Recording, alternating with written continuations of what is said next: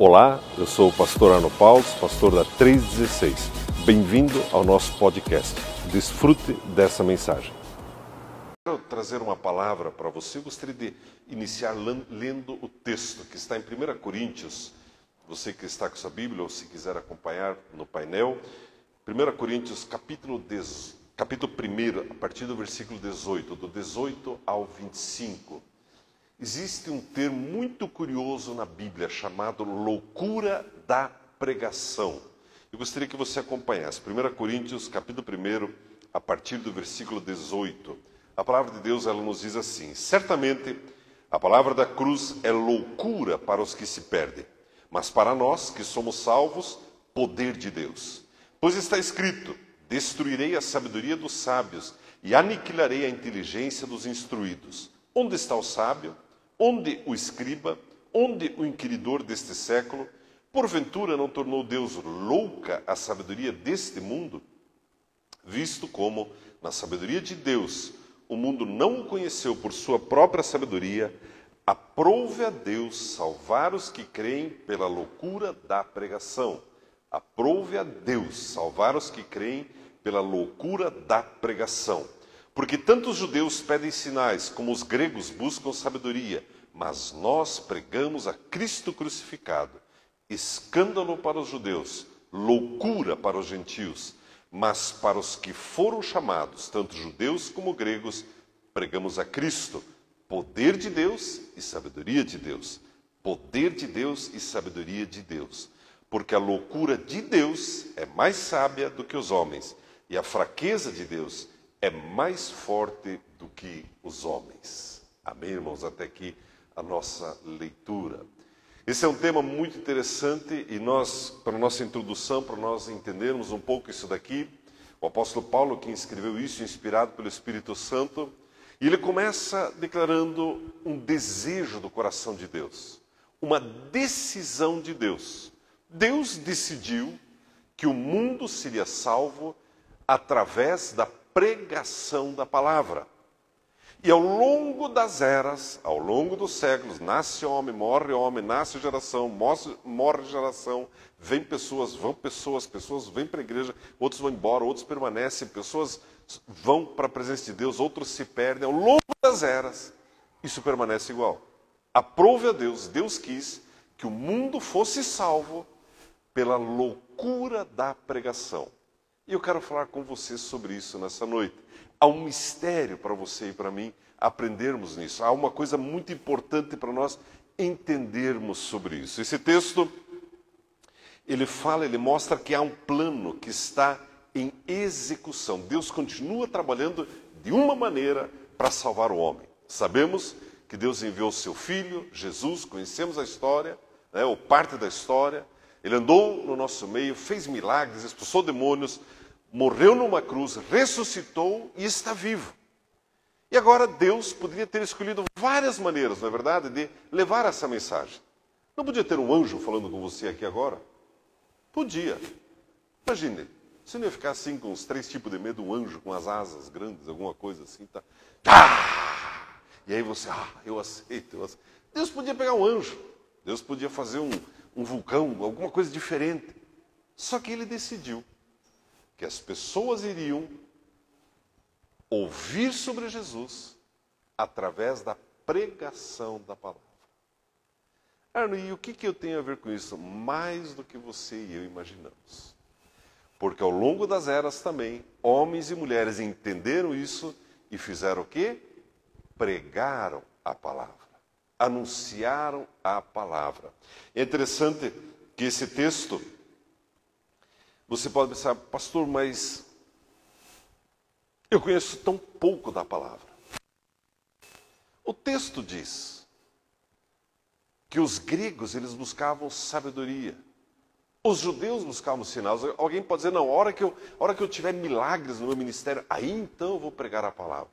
Se for assim, você nunca vai pregar, porque o texto diz, a Bíblia é muito clara, que as pessoas ao redor de Jesus, havia dois grupos ali, simbolizando ali dois, dois tipos de pessoas, três na verdade, aqueles que criam também, mas o judeu, ele era acostumado a sinais. Se você olhar o Antigo Testamento, Deus falava através de sinais. Muitas coisas aconteciam. o mar vermelho se abre, é uma, uma nuvem anda com o povo no deserto, fresquinha de dia, à noite uma coluna de fogo. Deus falava por meio de sinais. E o texto diz: os judeus, até hoje, eles tentam ouvir Deus através de sinais. Só que o maior sinal já veio, que é Jesus. Os gregos, por sua vez, eles buscam sabedoria. Eles querem racionalmente entender. Olha, me prove por A mais B que faz sentido um homem inocente ser pregado numa cruz e através dele eu tenho acesso ao céu. Se você fizer a matemática, não fecha mesmo.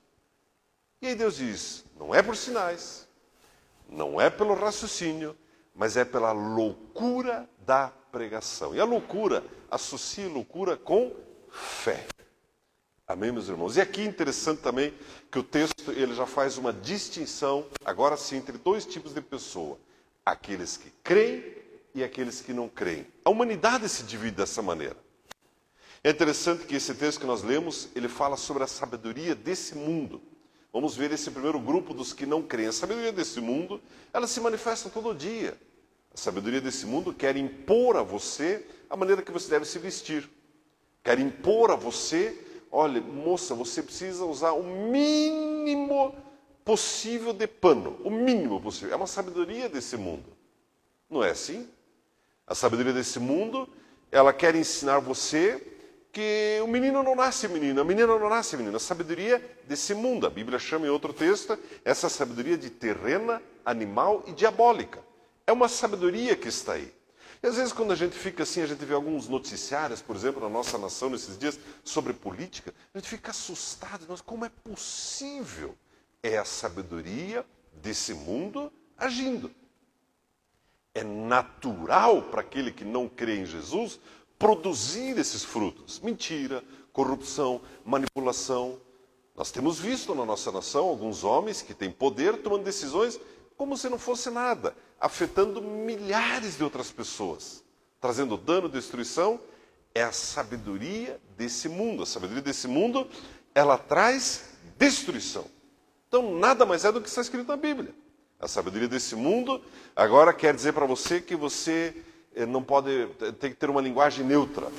Né? É, não é mais o Edivaldo, é Edivalde. Não é mais o Arno, é o Arne. Você imagina, se, se, um, se um engraçadinho fizer isso comigo, o que, você vai fazer de volta? vai embora, vou ser bonzinho. Mas não é uma loucura?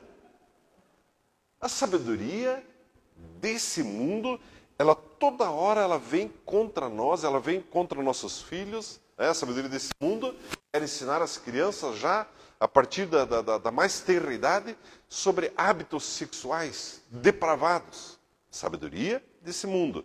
Ela existe, é como se fosse um espírito, está agindo e toda hora bate na nossa porta. Toda hora está lá, olha, tem uma sabedoria desse mundo. É, é, é através dela que você deve moldar a sua vida. E aí a Bíblia me diz que tem a sabedoria de Deus agora. E a Bíblia me diz que aprove a Deus salvar o mundo pela loucura da pregação. Posta essa introdução e falando sobre esses que não creem, a Bíblia diz que a obra de Jesus e a pregação da cruz para o judeu é escândalo, para o grego é loucura. Do que, que a Bíblia está falando? Amados, nós precisamos entender aqui que para um grupo de pessoas, quando a pessoa ela vai e ela tem acesso à palavra de Deus ou à mensagem da cruz, ela tenta entender racionalmente, é como para o judeu. É um escândalo. Como pode? Os únicos que eram crucificados eram criminosos. Eram pessoas consideradas perversas. Agora, esse homem é a porta para que eu tenha acesso ao Pai? É loucura. Também é um escândalo é, é escândalo para, para os judeus, loucura para os gregos. Como é possível que através de uma única pessoa e aí alguns tentam colocar Jesus como um mártir. Já viu essa conversa? Ah, ele foi um mártir por uma causa nobre. Não, meu irmão. Não, Jesus não foi um mártir. Mártir tem vários, não é verdade? Tem pessoas boas que morrem por causas boas. Cristãs morrem por, por causa do Evangelho. Só que Jesus não foi um mártir. Jesus era um inocente e ele abriu o caminho, ele pagou o preço pelos seus e meus pecados quando ele se entregou lá na cruz. É diferente. É interessante, amados, nós vermos que a palavra da cruz, se você olhar no grego, é logotipos, palavra. Ou seja, a doutrina que proclama a salvação. Precisamos entender que a loucura da palavra da, da salvação, ela é bem clara. A expiação somente em Jesus. É o judeu e o grego, eles olham isso. O homem que não crê diz: não é possível, não acredito, eu não aceito. E eles olham para você, na verdade, e para mim, como loucos. Já viu essa, essa, essa, esse desprezo que há para o crente? Até falam, né? Ah, os crentes. É isso mesmo, os crentes. É exatamente isso. É interessante que a Bíblia coloca esse, esse texto. As pessoas que não creem, e o judeu e o grego via Jesus como um impostor. Impossível, através de uma pessoa, acontecer a salvação da humanidade. Só que agora Deus, de novo, voltando para o Coríntios, ele diz: Sabe de uma coisa? Sabe como as pessoas vão crer? Não vai ser por sinais, não vai ser pela sabedoria humana, vai ser pela loucura da mensagem da pregação. Quando eu vejo esse texto, e agora eu vou usar um, um estereótipo bem forte, já viu essas pessoas que ficam uma caixa de som na esquina, talvez ali da Praça Rui Barbosa, em algum lugar, e falando um português meio difícil, e fica ali falando, Jesus salva, Jesus te ama. Você já não passou olhando, mas que loucura é essa? Você sabia que as pessoas olham para você desse jeito ou não? Já viu aqueles missionários que tem o carro todo adesivado? Jesus salva, é, o inferno é quente, é, entre na minha Kombi, saia, não se perca. Você olhou, mas que doido. É assim que as pessoas veem para você. Não sei que tipo de adesivo você ainda vai colocar no teu carro. Eu tenho um caminhão todo adesivado. Eu achava loucura. Hoje eu tenho o meu. Jesus é mais, gigante, amarelo, fundo vermelho. Fundo vermelho, mano, é mais escandaloso. Aí você começa a peraí, mas todos loucos somos nós? Uhum. É. Irmão, você é um bicho estranho aqui nesse mundo. Você é um tipo diferente. As pessoas não entendem. E o que deixa eles mais confusos é que você tem paz. Você tem alegria, você dorme bem, come bem, come bem. Você anda sossegado, tranquilo, confiante, seguro. Você está sentado aqui tranquilo, sabendo que Deus está cuidando da sua vida. Em contrapartida, aqueles que não creem estão aflitos, já estão pensando como que vão é, é, é, passar a perna em alguém essa semana, maquinando coisas, sendo odiosos. E aí entra agora esse grupo, e a Bíblia coloca em 1 Coríntios, eu gostaria que você ouvisse, no capítulo 1, versículo 30 ao 31, olha o que a Bíblia diz a teu respeito. Diante disso, diante da loucura da mensagem da pregação, do tio da Kombi escrito Jesus é mais. Diante disso, olha o que a Bíblia diz para você e para mim. Mas vós sois dele, em Cristo Jesus, o qual se nos tornou da parte de Deus sabedoria, justiça, santificação, redenção, para que, como está escrito, aquele que se gloria, glorie-se no Senhor. Meu irmão, olha que lindo isso daqui. Jesus se tornou para nós sabedoria. Você abre um texto sobre Noé. Você não conhece Noé? Aquele da arca, dos bichinhos. Vai dizer que você acredita nisso? Uhum. Bichinho na arca? Uhum.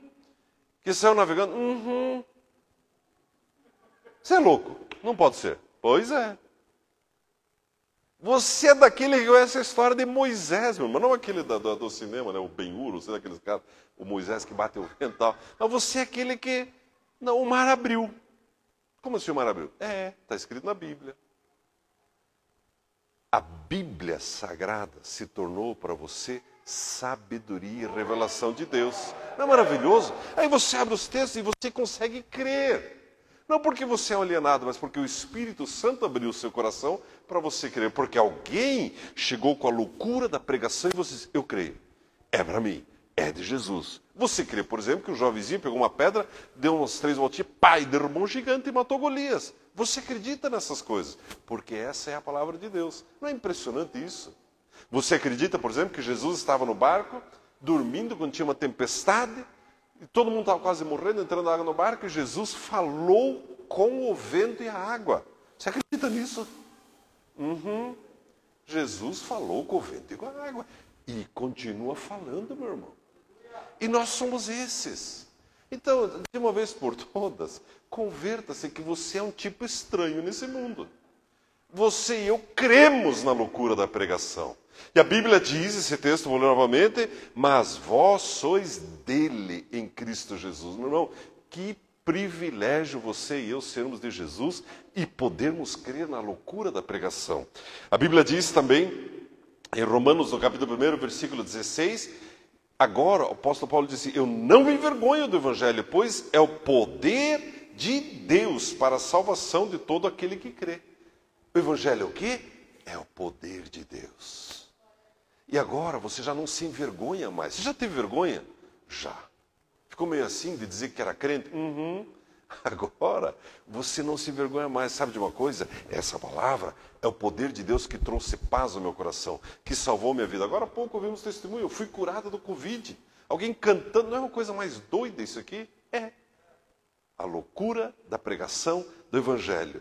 A Bíblia diz em Romanos, no capítulo 1, versículo 17: Pois nele se descobre a justiça de Deus de fé em fé, como está escrito o justo viverá da fé. Meu irmão, a loucura da pregação leva as pessoas a experimentarem a fé, leva as pessoas a viverem a fé.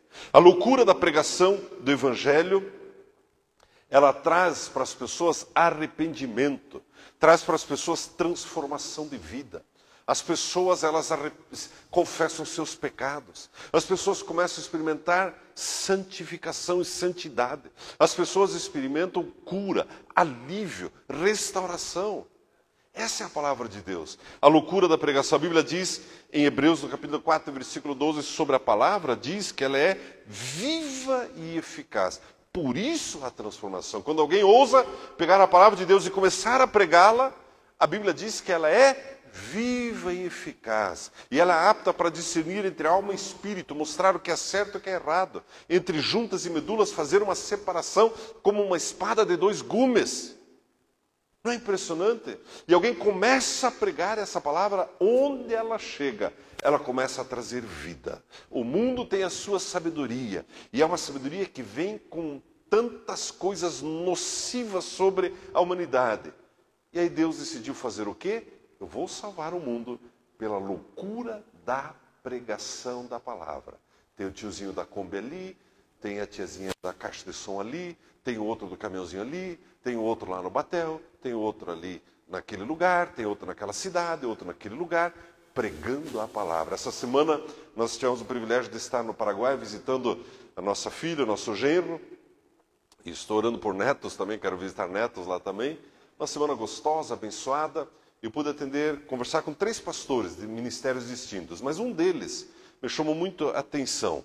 Um senhor perto de 60 anos, ele, ele, ele começou um ministério, ele é da igreja é, é, Irmãos Menonitas, se não me engano, e ele tem um tipo Jesus é mais. É, Jesus Cristo responde ao, ao mundo no dia de hoje. É um ministério de muitos anos. Para você ter uma ideia, nesse ministério é 100% evangelização. Ele tem não sei quantos caminhões palco, como nós fazemos, mesma coisa. Só que hoje ele tem 60 funcionários em tempo integral na instituição dele. Ele tem 500, 476, quase 500 pontos, ele chama de comedores, pontos de distribuição de comida, onde eles preparam sopas. Ele tem doações do mundo inteiro que chegam para ele, 500 pontos de alimentação para pessoas carentes. E ele, então, vários outros projetos que ele tem, eu pude conversar com ele, é, orar com ele, orou conosco, e conhecemos ali o lugar dele.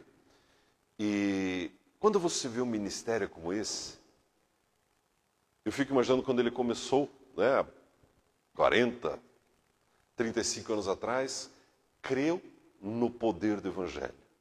E milhares de pessoas foram salvas porque alguém se levantou com a loucura da pregação do Evangelho. Meu irmão, e agora entra o que eu realmente quero falar com você. Pastor, e daí? O que, que eu tenho a ver com isso?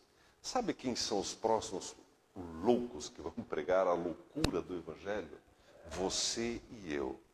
Como, nós, como eu falei no começo, você pode pensar, ah, pastor, mas o dia que eu, o dia que eu, que que sarar uma pessoa, aí então eu terei autoridade. Não, você já tem autoridade.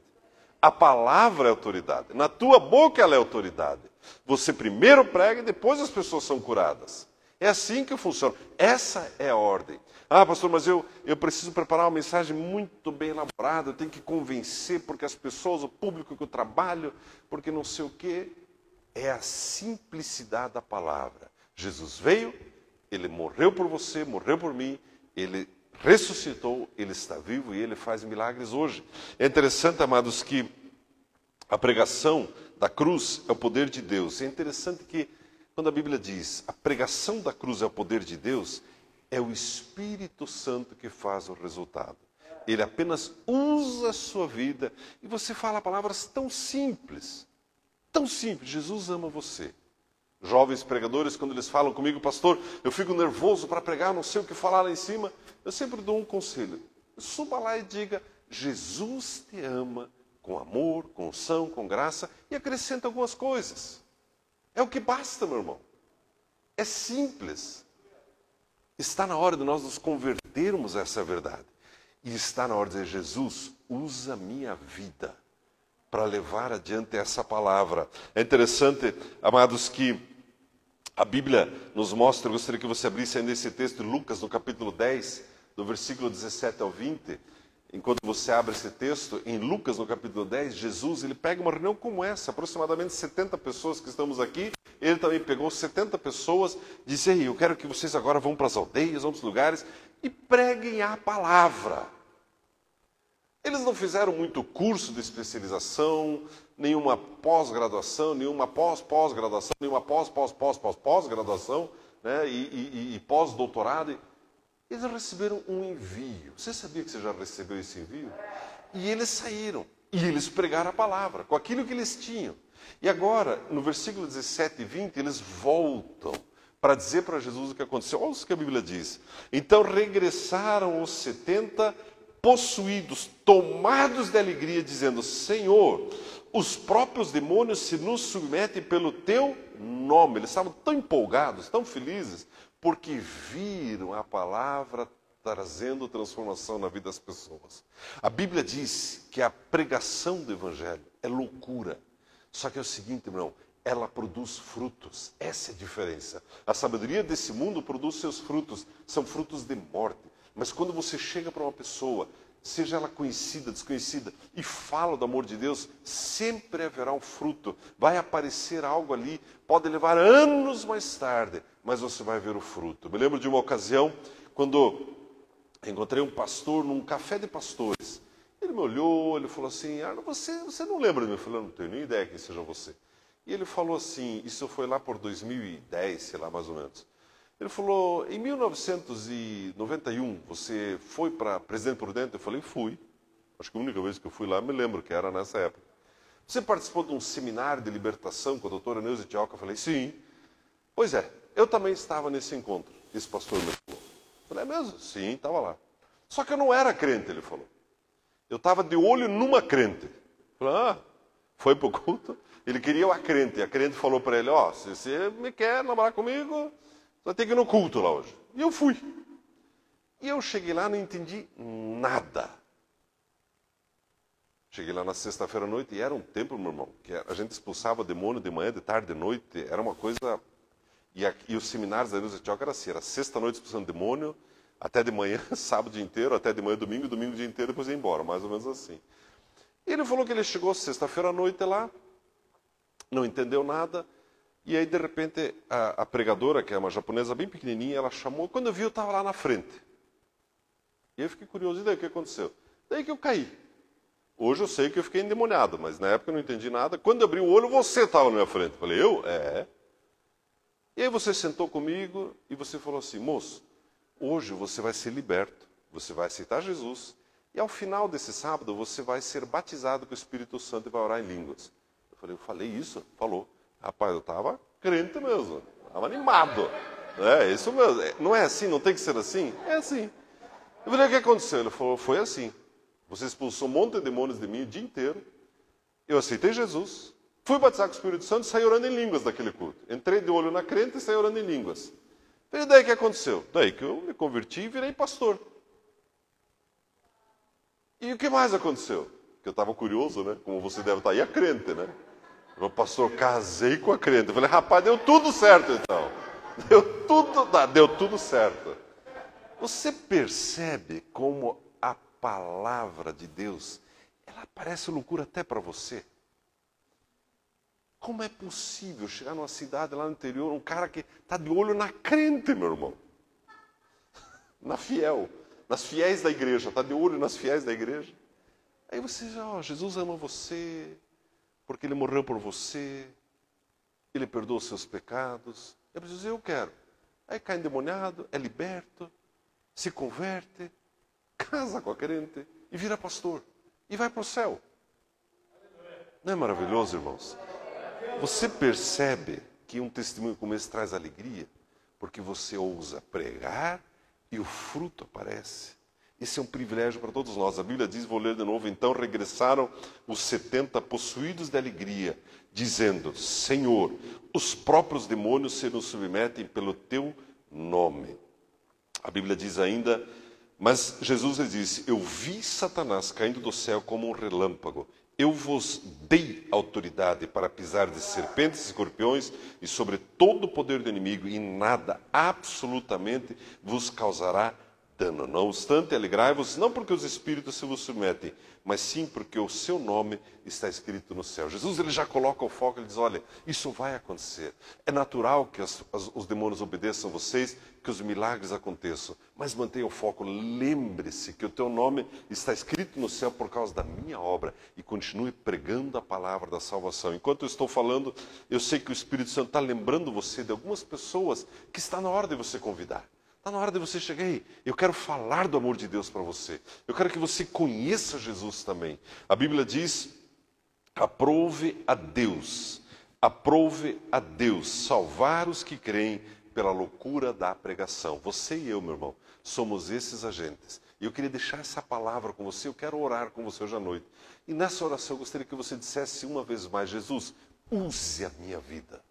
Jesus, já se passaram tantos anos eu tenho conversado com alguns empresários, alguns irmãos que estão tentando achar propósito na sua vida. Tem pessoas que estão lutando com as suas finanças. Tem outros que já estão com tantas finanças. Eh, e agora? Achava que era isso, a hora que não é isso. Mas eu achava que se eu fizesse tal viagem, não é isso. O propósito de Deus na sua vida necessariamente passa por esse texto anunciar a loucura da pregação sempre vai passar por esse texto. Meu irmão, a sua vida é muito preciosa. Outro dia, o pastor, o pastor Eduardo, lá da Bolívia, ele me falou sobre o irmão que nós estamos orando. Ele, ele foi para o hospital, complicou-se da Covid. Um, ele é um, um fazendeiro muito é, é, rico lá na Bolívia, e ele é membro lá da igreja.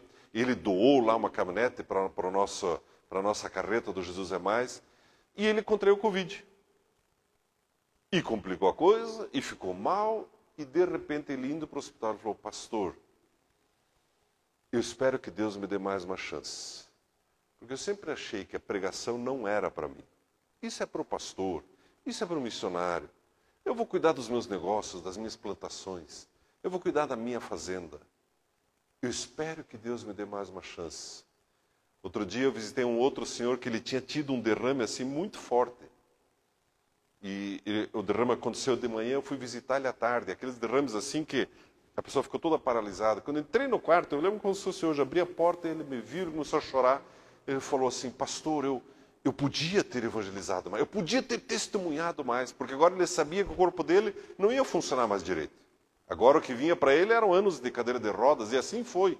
Levou 12 anos de cadeira de rodas e cama. Sofrimento, dificuldade. E a primeira coisa que ele me disse, Pastor, eu podia ter pregado mais. Eu podia ter investido um pouquinho mais de tempo testemunhando.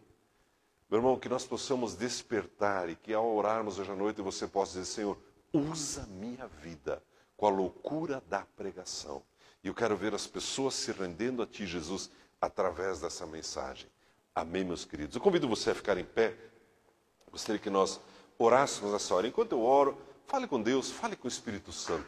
Pai Celestial, muito obrigado por essa noite. Obrigado, Senhor Jesus, porque cada um que aqui está foi alcançado pela loucura da pregação do Evangelho da cruz, da obra da cruz. Pai, aprove ao Senhor que fosse dessa maneira. E hoje à noite, homens e mulheres estão aqui dizendo: Senhor, usa minha vida. Senhor, usa minha vida. Pai, aquele que ainda está em dúvida, eu trago agora a palavra de ânimo, de confirmação. Diga sim para Jesus. Diga, Senhor, usa minha vida. Torre, queira lá, mas Você pode pensar, mas eu estou começando agora. Mas eu, eu não conheço a Bíblia.